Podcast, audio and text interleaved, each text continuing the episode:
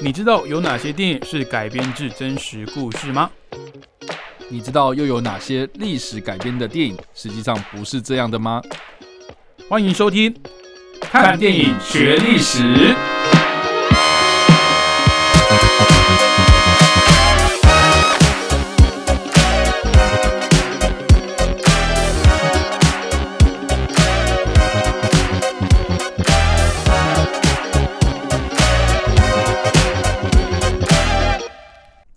位听众朋友，大家好，欢迎收听看电影学历史，我是主持人伟杰，我是主持人叉叉 Y。好，那今天要介绍的人物呢，是一九七四年四月十八号出生的艾德格莱特哦，是一位我自己非常非常非常喜欢的 英国导演。这么强调？对，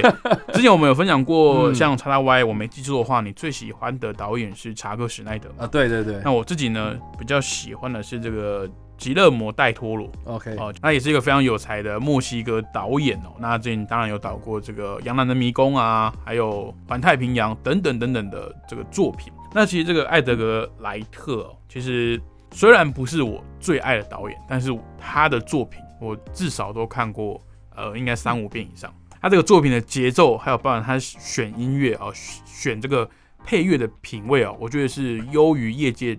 同行很多很多的。可以说是很甩三三条街以上。那他不是单单的选配乐而已，他还会尽可能的去让配乐去配合画面。我觉得这这一点是很多好莱坞的呃，甚至可以说是台面上的很多大导演呢，都可以去借鉴的地方哦。有时候你选配乐，不只是要跟呃音乐跟角色的个性有相契合之外，其实有时候你选配乐呢，也是要可以，也是可以融入到这个画面里面的。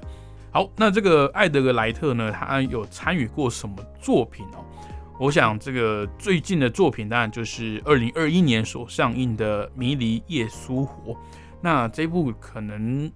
它的调性跟它的主题哦会比较小众一点，但是在他的前一部作品哦，二零一七年上映的这个《Baby Driver》玩命再劫呢，其实在当时台湾的呃票房跟回响都还表现的不错。那其中里面的一些。呃，包含转场的特效啦，或者是呃这个音乐的配合，其实都非常的符合整部电影的调性。那个人也是蛮喜欢呃这部电影的。那我们今天要来介绍的，其实是算是奠定他在影坛地位的三部曲哦，就是《血腥冰淇淋三部曲》哦。那这三部分别是什么呢？哦，呃，首先是二零零四年的《活人生吃》。二零零七年的《终极警探》以及二零一三年的《最后末日》，那为什么这三部电影会叫做《血腥冰淇淋三部曲》哦？其实是在这个创作的时候哦，后来有人在呃访谈的时候问他，就是艾德格莱特呢，把活人生吃形容是草莓色的粉红色，然后把这个《终极警探》呢形容是香草味的蓝色，那把《世界末日》呢形容是薄荷巧克力味的绿色。那也确实，这个是一个英国当地算是，呃，算蛮常见的一种甜筒了。所以他这样讲之后呢，就是大家把这三部电影呢统合哦，称为是血腥冰淇淋三部曲。那为什么是血腥哦？因为这三部呢，其实可以说是血浆就是撒好撒满哦。那可能听众这样听会觉得很纳闷，《活人生吃》跟《终极警探》是他的作品嘛？哦，那只是英文翻译的关系哦，就是。刚我们讲的这个第三部曲是最后末日嘛？哦，那其实还有另外一个翻译是世界末日哦，那也是取取自布鲁斯威利的另一部蛮经典的呃陨石撞地球这个电影哦。那它的这个世界的界呢是呃芥末的芥哦，就算是一个算谐音梗的一个一个翻完一个恶搞或是一个致敬吧。那终极警探的这个极啊是这个荆棘的棘。那活人生吃的这个生呢？哦，是这个应该算是牲牲畜的牲嘛？对，一个牛在一个生嘛。嗯，哦，所以是畜生的生，畜生的生。OK，那这三部电影呢，分别其实致敬了，在好莱坞哦，过去几十年来也蛮盛行的三个类型。哦，那活人生吃呢，就当然听片名就知道是致敬一个最近也是烂大街的一个类型哦，就是僵尸。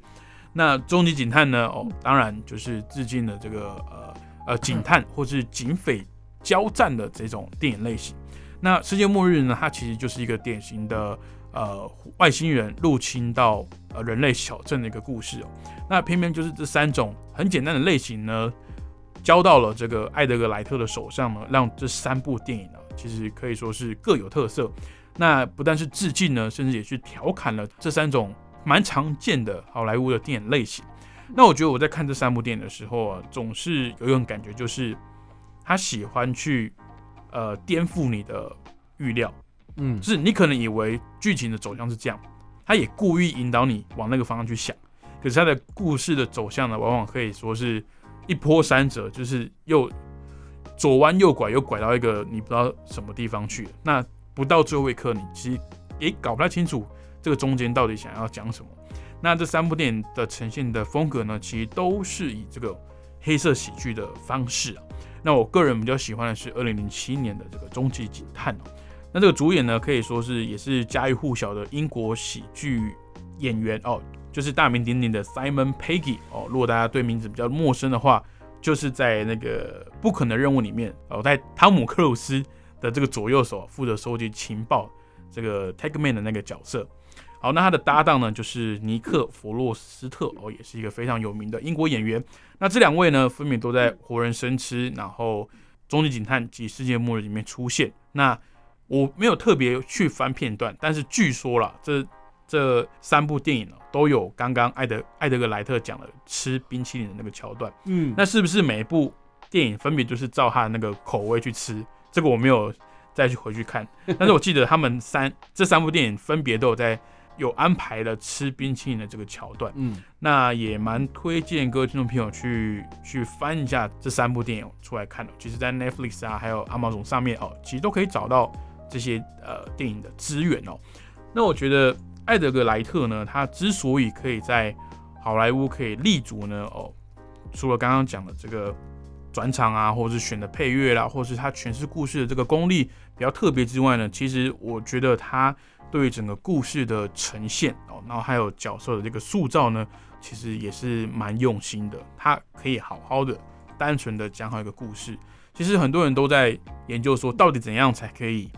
呃，把电影大卖啊，然后把这个电影呈现的让观众可以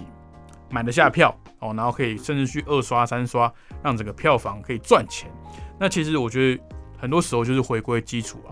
你把一个故事好好讲好呢，其实电影本身就不会太难看哦。讲直白一点是这样。那当然，艾德格莱特他的很多作品呢，还有呃更多的研究可以讲了。那这是我的部分哦，我如何呃，应该说我跟艾德格莱特这个嗯，故事啦。那不知道叉叉 Y 怎么认识这位导演？我不知道你第一次看他的电影是哪一部、哎，第一第你说第一部吗？他的第一部电影，其实他的第一部电影应该算，你是说？你你你接触他的第一部电影啊？应该是这样应问。该对吧？对，因为有时候我们 嗯。其实我觉得你这个问题很妙，就是嗯。因为以台湾的文化来讲，我们可能除非真的很有名的大导演，嗯，比如说什么呃史蒂芬史皮博啦，还是什么昆汀塔罗提诺之类的，不然有些导演对台湾的观众来讲，他可能不是一个卖点。嗯哼，就是我不会因为是谁导的我就去看，他们可能说哦，因为可能有谁主演，我才想去看他的电影。嗯嗯嗯，但其实导演往往在一部电影的呈现上面是至关重要的角色。没错，那，但是很多人不会因为导演去去看电影。那当然，可能对我们这种 movie buff 哦，就是对电影比较痴迷的人来讲，会去研究谁的作品长什么样子哦，可能会去追这样子。那你刚刚讲的问题，应该是活人生吃。哦，你看他的第一部，对，是《活人生吃》，而且很有趣的是，嗯，因为另外一部叫做《活人生吃》的电影，刚好是你最喜欢的导演哦，对啊，导的，算是在好莱坞的呃第一部长片的作品嘛，对。就是同名的《活人，人生吃》嗯对，那其实它不止同名，应该说同音啦，字有不有一点点不一样。它连上映的日期好像都是二零零四，蛮近的。对，就是在二零零的出头那个时候。嗯。然后那个时候我是呃，因为先看了查克·史奈德的《活人生吃》，嗯哼，我不是呃，之前我们有分享过嘛，就是被我爸带进去看，对，然后那个时候比较不会抓现自己的这个年龄的问题哦，然后看完之后都被吓个半死嘛。嗯。那、你知道人类这种生物就是很奇怪，你是越 越被吓到，越会喜欢去，就是你你知道那 YouTube 那种哎、这种灵异的画面，你明明就会会怕，会不敢看，可是你会点的，然后把它声音转到最小声，然后那边按按按按嗯按那个时间点，然后看什么时候东西会跑出来吓你一样。我觉得我当时就是这样，那我就去搜寻了活人生吃嘛，诶、那自然而然就跳出了这一部呃艾德格莱特所、嗯对所算是致致敬或是呃写点恶搞的一个版本，喜剧版本的活人生吃。嗯，然后我那时候就讲说，诶，它是喜剧，我好像还没看过喜剧的僵尸电影。嗯然后我就我不知道现在那家店还在不在，我就特别跑去出租店去找这部电影这样子，然后还哎、真的有找得到。然后你也知道嘛，就是热门的电影通常会去一整柜一整面都是那一部电影嘛。嗯哼那我记得《活人生日》这部电影啊，这个好像才两片而已而且是 VCD，就是塞在角落这样子，子，还是店员的呃引导我才找到的。嗯哼，然后我去看，就是哎、诶哇，这位导演真的是恶趣味满满，然后他嗯也不会是，呃，我觉得最特别，呃，我觉得《活人生是最特别的地方就是他不会为了搞笑硬搞笑，我觉得这个是现在很多好莱坞喜剧电影的一个毛病，嗯。他们会为了写所谓的 punch line 或是梗啊，或是呃那种抖包袱嘛，就是嗯。在一些特定的节点上去制造观众的笑点。嗯。但是我觉得这种是很很荒谬的，因为如果你的整个故事是有趣的，自然而然我们在看这部电影的时候所引发的那个情绪哦，就就就会是一个呃呃感到好笑的或是幽默的哦。那艾德格莱特自己之前呢在访谈中有提到，他觉得呃喜剧呢跟呃这个恐怖电影呢，其实都是一个必须要精心营造的一个氛围。嗯然后再透过一些呃爆点，你说所谓的惊吓点也好，所谓的呃梗啊，刚刚讲的胖虚量也好，去得到情绪的一个宣泄哦。那当然，查克·史奈德所拍摄的这个《活人生吃》哦，这个血腥版或是恐怖版的《活人生吃》呢，确实就是呃把这个紧张的氛围营造的很好。那这个喜剧版的这个《活人生吃》呢，哦就是开始从呃片头开始的时候呢，就呈现了一个。你说僵尸吗？嗯好像我们平常周围那种生活很麻木，或是生活一成不变的人，他好像就是僵尸。就是哪怕他哪一天变成僵尸了，你也没有发现。其实我觉得这种反转的恶趣味，就会变成说，他观察到了这种类型电影还有什么可以挖掘出来的东西，那甚至会让我们觉得会心一笑的的呃会心一笑的一个、嗯一个点，我觉得是这位导演或是这部作品非常特别的地方。嗯嗯嗯，对吧？我我自己第一次看他的电影，其实反而不是《血腥冰淇淋三部曲》啊。哦，对，而且我觉得好了，附带一提，我觉得更好笑的就是说，其实艾德格莱特他在台湾上映的电影，不多，对不对？第一部好像是《玩命在劫哦你说正式上映》，正式在院线上映的电影、就是《玩因命在劫》。为我我记得，像我刚刚讲的《终极警探》跟《最后末日》，对我都是去租的，哦，都是在哦，都是租因为 DVD，就是没有呃那个时候还没有你串，那时候还是啊，对，对，然后我就是哦有知道有他这部电影，然后可能网络上呃那个时候有一些论坛啊，或是部落格，现在 现在有人在看部落格吗？救命！就是会去讨论说，哎、他有一个新的电影出来，我懂我懂，对，嗯但是你说正式上映的，好，哎、我还真的，你是你硬要这样讲的话，蚁人算是他有参与过剧本，就是写那个 screenplay 嘛，但是后来他就没有导了，对，就是跟漫威有这个创作的旗舰，他就出走了。不过我觉得蚁人确实有有他的很有他的风格，对，一第一集第一集啊，二三集，哎，对，第一集。哎，有非常浓厚的艾德格莱特的这个风格，对，你说第二集有的话，它也是延续第一集的哦，嗯。包含说那个蚁人的朋友在转述他的故事的时候，嗯不是有所谓的这种 voice up，就是这种配配音的那种比较夸张的这种表演。其实这个看得出来，就是艾德格莱特写的东西又把它嗯保留下来。对啊，因为我自己个人第一次看他的电影是《歪小子斯考特》，哦，对，这部二零一零年的电影，对，然后。我自己个人呢、其实，在《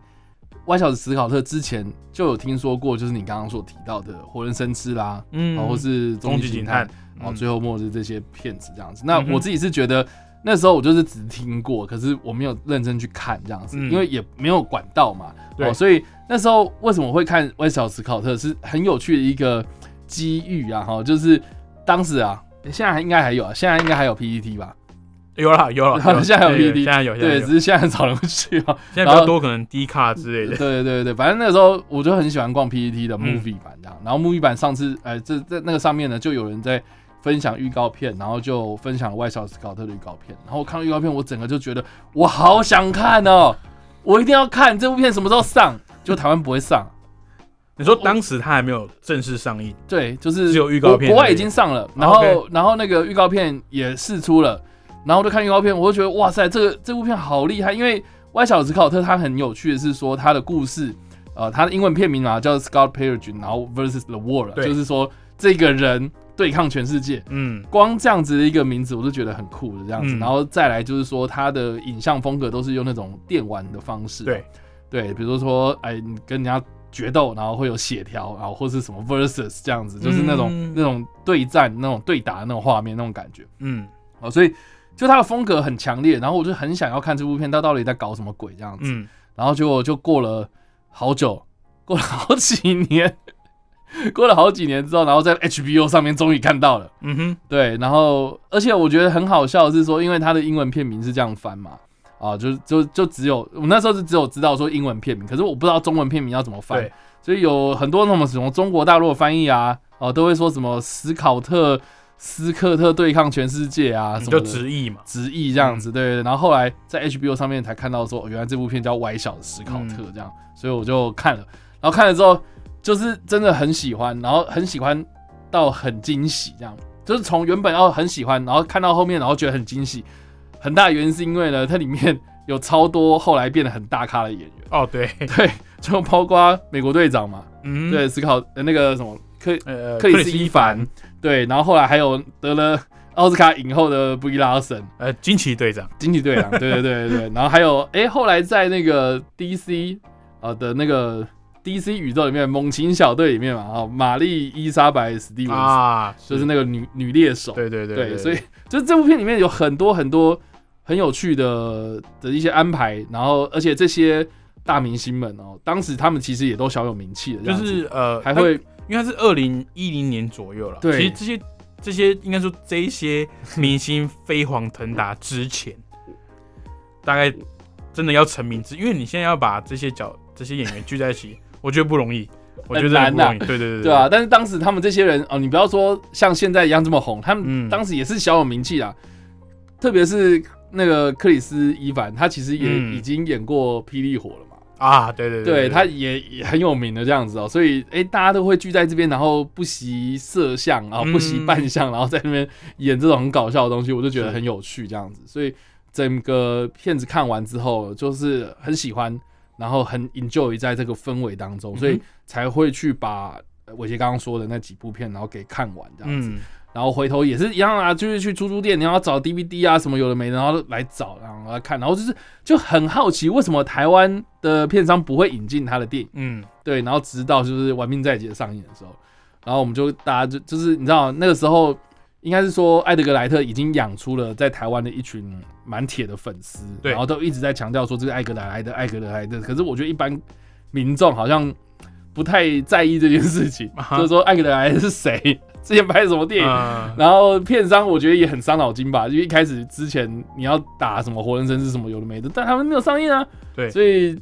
我印象很深刻是《亡命在前》那时候上映的时候，他就打蚁人编剧哦，对对对对对 的这个导演指导这样子，对吧？然后到后来那个《迷离夜书火》也在台湾正式上映的时候，也是乏人问津啊，很少人去看。然后他的海报上面也是写蚁人编剧导演，因为你你。你如果跟漫威有沾上边的话，确实在呃行销上是比较容易一些了。对啊，但我自己个人在看最近的这个《迷夜书货》也是很喜欢。嗯，对，很大原因是因为安娜泰勒乔伊。哦，没错，你要你要好好讲清楚那个演员的名字，安娜泰勒乔伊。哦，就跟我去看《五星响宴》的理由是一样。对对，没错，这个女生真的太正了。因为我我我。虽然说讲那个比较肤浅，但是因为我自己是不看恐怖片，OK。然后《五星响宴》也是一部相对小众的，我我我现在不算恐怖，它算惊悚，惊悚就是有点，呃，因为它没有什么呃怪物啊、鬼怪的东西，或是可以有呃跳出来呃吓你的东西。，对，那它整部片呢看起来是不舒服。嗯我相信不舒服是一个蛮蛮蛮精准的一个形容词。，OK，那当然，支持我撑下去最大的动力就是这个女主角。没有，确实啊，我就是冲着女主角去看。好了，甚至我我把它回来回来那个 艾格莱特最新的那个《迷离夜疏火》，嗯，我我觉得这部片也是玩出了艾格莱特他自己超越自己的一个风格，这样。嗯因为我们都会讲说，其实艾格莱特他最大的一个风格，其实在于他的节奏性的剪辑。嗯对，因为大家如果去仔细看，就是不管是伟杰刚刚所提到《写进冰淇淋三部曲》这几部片子里面，嗯一定都会用到这种很快速的蒙太奇剪辑方式。哦，因为其实我们在在描述一部电影的、啊、这个非常吃非常吃重这个剪辑师他的这个剪辑的逻辑，是，因为包括我自己个人的这个职业，我现在也是在做剪辑师这样子，然后嗯。我觉得剪辑它其实有点跨足到编导的工作，嗯。因为它除了是要把导演拍下来的一大堆的画面，摄影师拍回来的一大堆的画面给剪辑成嗯一个故事之外，他其实也是要对到说，哦，那这个剧本本身在写什么东西，对，然后他想要呈现出来，哦，这段话，哦，一句话这样写下来，他想要呈现什么样的效果，我要知道，我要读懂嗯。导演或者编剧他当时在编这个剧本的时候，他的潜台词嘛，哦，所以我的剪辑其实非常非常的吃重哦，嗯，在这个对于一部电影的这个成果来说了，剪辑师真的是非常重要的一个职位，这样子。嗯。那很多这个他的电影啊，艾格莱斯都会跳下去自己剪嘛，然后而且呢，其实剪辑我觉得很有趣的是说，他可能在编剧本的时候，或者在导戏的时候，其实就已经设想了这个剪要怎么剪，他已经设想要怎么剪，而且他要用什么样的音乐，然后他这个嗯节奏大概是走走什么样的这个这个速度，然后呢，甚至是呃，他都会用一种非常非常诙谐幽默的一个剪辑的方式然后就是快速啊、就是把一个人从 A 点然后到 B 点，我啊、他所呈现的这个，我觉得除了是这个时间的流逝之外，它其实也是啊、呃代表了这个快速移动的这个空间的的这个想象这样子。哦，所以我我觉得在空间跟时间上面，我觉得它的剪辑方式它满足了这两项的要求，而且都非常有节奏感。我觉得这个是一般的观众在看这部呃，就他的任何的一部作品的时候呢，我觉得可以感受到那种非常强烈的这种风格啊。我们刚刚有提到嘛，他的剧呃作品很多都是这种黑色喜剧为主哦、嗯那怎么把剪辑这件事情本身变成一个笑点？我真的觉得这个人真是已经玩到一个极致了。对像对对，包括呃，我我刚刚提到的这个《血腥冰淇淋》的第二部曲《终极警探》呢，其实它算是一个比较黑暗的呃呃，算有推理的成分在里面，然后也算有算呃犯罪故事在里面。嗯那它其实里面的这个剪辑点哦，这个非常非常的精准，因为推理的这个故事，你要让观众看得懂，其实这个是很重要的，嗯。就是你跟随着这个主角这个警探去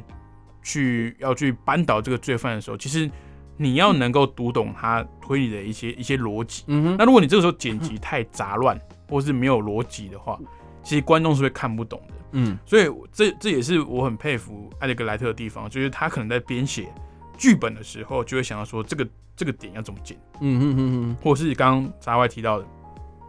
时间跟空间，我从 A 点到 B 点我要怎么做？嗯那我举一个例子就好，《终极警探》呢，他主角是一个表现非常优秀的、十全十美的英国的这个警察哦。那他当时呢，就是因为一个理由很好笑，就是要被贬到这个偏远的穷乡僻壤的地方，他的理由是因为他表现太好了，所以让其他警察看起来跟白痴一样。嗯，所以当时的这个算是督察吧，哦，嗯但那如果大家对英国演员有有研究的话，其实他那里面那几个警察那个警察的高级的长官也都是英国非常有名的演员。对，哦，他就说啊、因为这个理由，你要把他要去这个穷乡僻壤的地方服务这样子。嗯，那这个主角呢，哦，这个主角叫 Angel，哦，就是这个安吉，哦，就是也是天使的这个同音哦。这个安吉警探呢，到这个乡下这个警局的时候，其实大家现在想想象一个画面，就是如果今天是看喜剧，主角要从 A 点移动到 B 点，大家会怎么拍？哦，可能就是哦，我坐上计程车，然后开始过桥嘛，然后就是一个嗯超高的空拍机的远景，然后可能会有带过一些，比如说如果到纽约的话，一定会拍这个自由女神像，可能会拍什么帝国大厦。哦，那如果我到法国的话呢，可能会拍个什么巴黎铁塔对，巴黎铁塔，哦或者拍旋转镜或头者凯旋门之类的。哦空。拍镜头，对，然后有一个人然后走过什么什么桥，对对对对。对，类似这样子，好像你千篇一律就可以抓住这些画面。嗯。但是《终极警探》这部电影的转场非常的优秀、哦，它利用了几个呃，包含火车啊，这个类蒙太奇这种剪辑的手法，然后也在里面传达出了，包含说，哎、这个地方搭车人很少了，然后这个讯号很差，就是代表说他真的到了一个这个很很很偏远的地方。对对对，所以我觉得他这种剪辑手法不仅精准有效率，而且其实也是他自己的风格，而且还是自己还是一个笑点。嗯我觉得这个是他非常非常呃厉害的地方。那刚刚查达歪有提到说，他刚开始注意到的是这个歪小的斯考特嘛。嗯哼，那其实《歪小的斯考特》呢是一部漫画哦，嗯漫画改编的电影。那当时大家就觉得很纳闷说啊，你这个这一部漫画是要怎么改编呢、那事实证明，它在里面融合了大量的不管是这个漫画分镜式的呈现手法，或者是电玩，甚至它在里面会有一些呃漫画才有的这种表现动作、表现方向这些线条，嗯都让这部电影呢是独树一格哦。嗯那甚至之后呢，哦，我记得在它上映十周年的时候，还有各地方的一些同好会还要举办的这个呃，算是复习的纪念的这个放映会哦，在各地方举办的，我觉得也是非常特别。那也慢慢慢慢的这几年呢，这个呃台湾哦，这个我们自己国内终于也累积了算是一批呃这个艾德格莱特的这个粉丝啊。那我觉得在这之后呢，哦呃，如果特别在注意到艾德格莱特哦这一位导演的话，诶，我是觉得啊，建议大家不用不用太多思考哦，直接买票进去观看就对了嗯，。没错，你不要去想说，哎、我看个预告，我看个简介，放心，你看不懂，你就是进去电影院去享受就对了。没错，至少我对《迷离夜书火》就是这样子，我根本不知道他预告在讲什么东西。因为你看到 Anna Taylor Joy 啊，好，这个我没办法反驳，这个是一个，但是好，哪怕主角不是嗯呃，太那个，，Anna Taylor Joy 我也会去看。说真的是这样子。是好，那我会觉得这一部导演呢，哦，如果说你觉得，哎、会不会怕？我觉得很多呃台湾的观众会觉得说，欧美的笑点他们不太理解，或者就觉得，哎、不知道有什么好笑的，可以先去看看这个。哦我们今天所介绍的《血腥冰淇淋》三部曲啊、分别是二零零四年的《活人生吃》，二零零七年的《终极警探》，以及二零一三年的《世界末日》，或是翻成《最后末日》。其实这三部电影呢，我相信呃是啊、门槛比较好入门的三部电影。嗯那主角呢，也是大家比较熟悉的面孔啦。好，那我们今天所介绍的人物呢，哦，就是一九七四年四月十八号出生的艾德格莱特，哦，是位非常著名的英国导演。那相关的影视作品呢，哦，当然很多，但是比较经典呢，也被影迷广为流传的，就是刚刚所介绍的《血腥冰淇淋三部曲》，有三部电影。好，如果想知道更多电影冷知识的话，欢迎去追踪叉叉 Y 的脸书粉丝专业叉叉 Y 视觉动物，以及他的 YouTube 频道叉叉 Y 跟你看电影。另外，他的 IG 还有这个 Podcast 也有定期在更新影视相关的新闻跟影评，也欢迎大家去追踪一波喽。那我们看电影学历史，下个礼拜同一时间空中再会喽，拜拜。拜拜。